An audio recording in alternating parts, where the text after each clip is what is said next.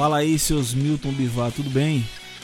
Tá começando o segundo episódio aqui do Pod Esporte, o podcast da Nação Rubro-Negra. E hoje eu começo falando do jogo de hoje entre Esporte e Vitória, de Vitória de Santo Antão, minha cidade. E por incrível que pareça, apesar da qualidade técnica do jogo, eu gostei da partida serviu para mostrar que os jogadores estão começando a ter uma vontadezinha. Nosso lateral, vovô garoto, Patrick, deu a da graça. Como Cabral Neto tinha falado na transmissão da Globo, hoje definitivamente Patrick estreou.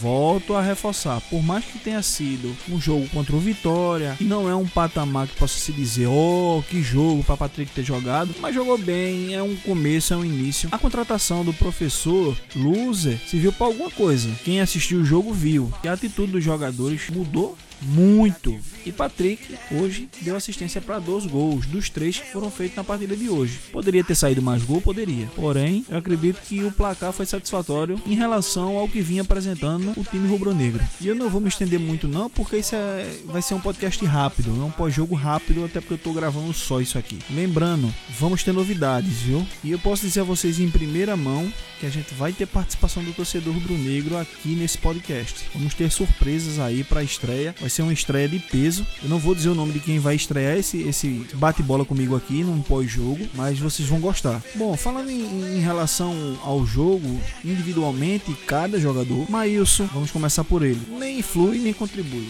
Jogou aquela partida que Maílson joga, ou seja, só observou o jogo. Na minha opinião, não é titular, mas infelizmente a gente tava com o Luan Polo expulso, teve que cumprir suspensão aí. Era o que tinha para hoje, como diz a história. Tá para chegar um goleiro novo, aí um goleiro se diz na boca miúda aí na Ilha do Retiro, que é um goleiro de peso. Estamos entre três nomes: Danilo Fernandes, Gatito e Tadeu. Que na minha opinião, dos três, seria o mais viável para o esporte hoje. E aí, olha que coisa interessante. Teríamos três jogadores na defesa que jogaram bem o Cartola o ano passado. É parâmetro para alguma coisa? Não. Eu só tô, isso é, serve de curiosidade mesmo. Mas vamos lá. O, vovô garoto, como eu tinha falado no, no começo aqui do podcast, jogou bem a partida de hoje. Deu duas assistências, jogou bem, marcou, voltou, não cansou. Pelo menos, particularmente, eu não vi esse cansaço. Até porque o Vitória não ofereceu grandes perigos à meta rubro-negra, mas foi uma evolução. A zaga em si, com Maidana e Adrielson, e jogou o feijãozinho com arroz, não comprometeu. É uma zaga que já se conhece. Sander tá vem ajudando, porque eu costumo dizer o seguinte: quando o Sander não atrapalha, não faz um pênalti, não é expulso, ele tá ajudando.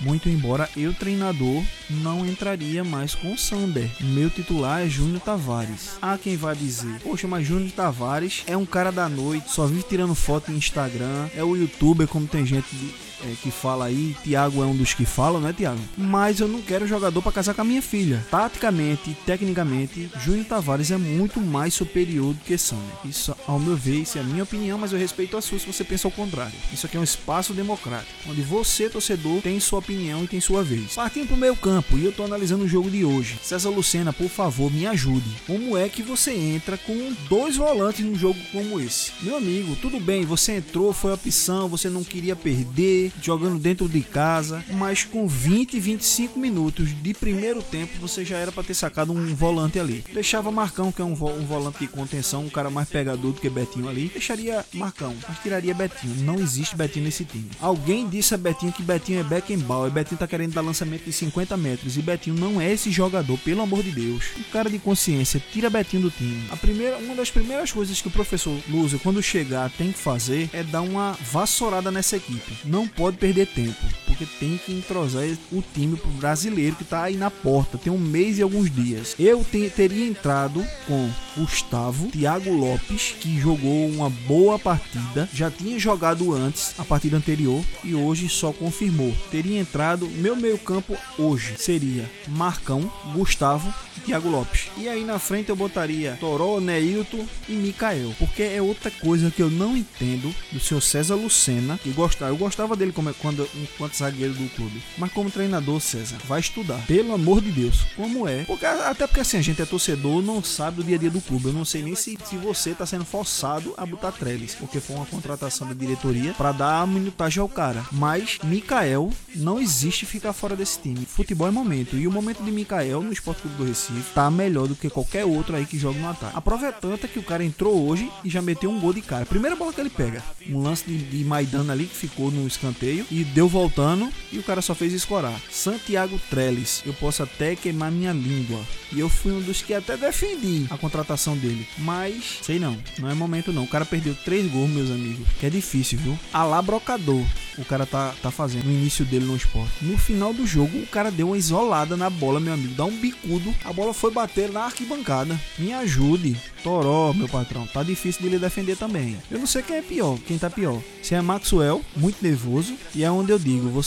Eu faria, eu fazia muito isso, viu? Olhar vídeo de jogar. O esporte tá treinando. Olhar vídeo de jogador, pelo amor de Deus, não faço não. Não caia nessa não. Porque se você for olhar o, o DVD desse jogador, o cara é Pelé, meu amigo. Bota o cara para jogar, o cara fala um negócio desse perdendo gol embaixo da barra. Tá difícil defender Toró e defender Maxwell. Não sei quem é pior dos dois. Bassi é quando voltar é titular desse time, fácil, fácil, fácil. Neilton é outro. Tava mais espertinho hoje, mas é outro que se não tomar cuidado vai ficar no banco, viu? É outro jogador que não vem tendo boas temporadas e veio pro esporte para tentar se recuperar, mas pelo que eu tô vendo é outro que vai ficar encostado aí. É a gente esperar. Provavelmente 90% de chance ou mais, 100% de chance que o treinador que tá chegando aí vai pedir jogador para ele. E se prepare, viu? Eu tô dizendo isso aqui porque já tá tendo negociação para ele, mas veja o que eu tô dizendo. Provavelmente, em relação a todos os centroavantes que tem aí, pelo preço que ele pode vir para o esporte, Anselmo Ramon, centroavante da Chapecoense, pode pintar pela Ilha do Retiro, viu? Não se espante se ele chegar por aqui, a não ser que ele feche antes com o Botafogo. E é isso, minha gente. Eu não vou me estender muito não, porque como eu falei, isso é um, um flash rápido pós-jogo e eu venho aqui agradecer a audiência de vocês e dizer que o próximo capítulo vamos ter novidades aí, vamos ter um bate-bola de peso